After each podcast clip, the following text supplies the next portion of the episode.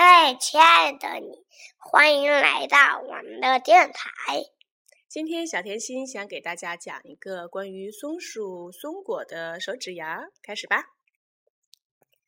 小松鼠摘松果，摘下的松果埋进洞，埋什么？做什么？只为过冬填饱肚。春风吹，春天到，松鼠打开小地窖，咦，松松果不见了，只有一棵小松树。哇，好可爱哟！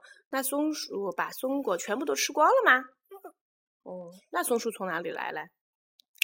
松鼠没有爸爸妈妈，松果就是它的爸爸妈妈。然后呢，嗯，它就要把爸爸妈妈吃了。吃掉它的爸爸妈妈，那么吓人啊！嗯，哇，是什么松鼠？但是我不要吃掉爸爸妈妈，我要保护爸爸。你要什么呀？我要保护爸爸。哦，你是很爱爸爸妈妈这样吗？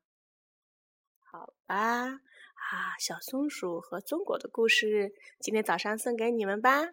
拜拜，我们下次再见吧。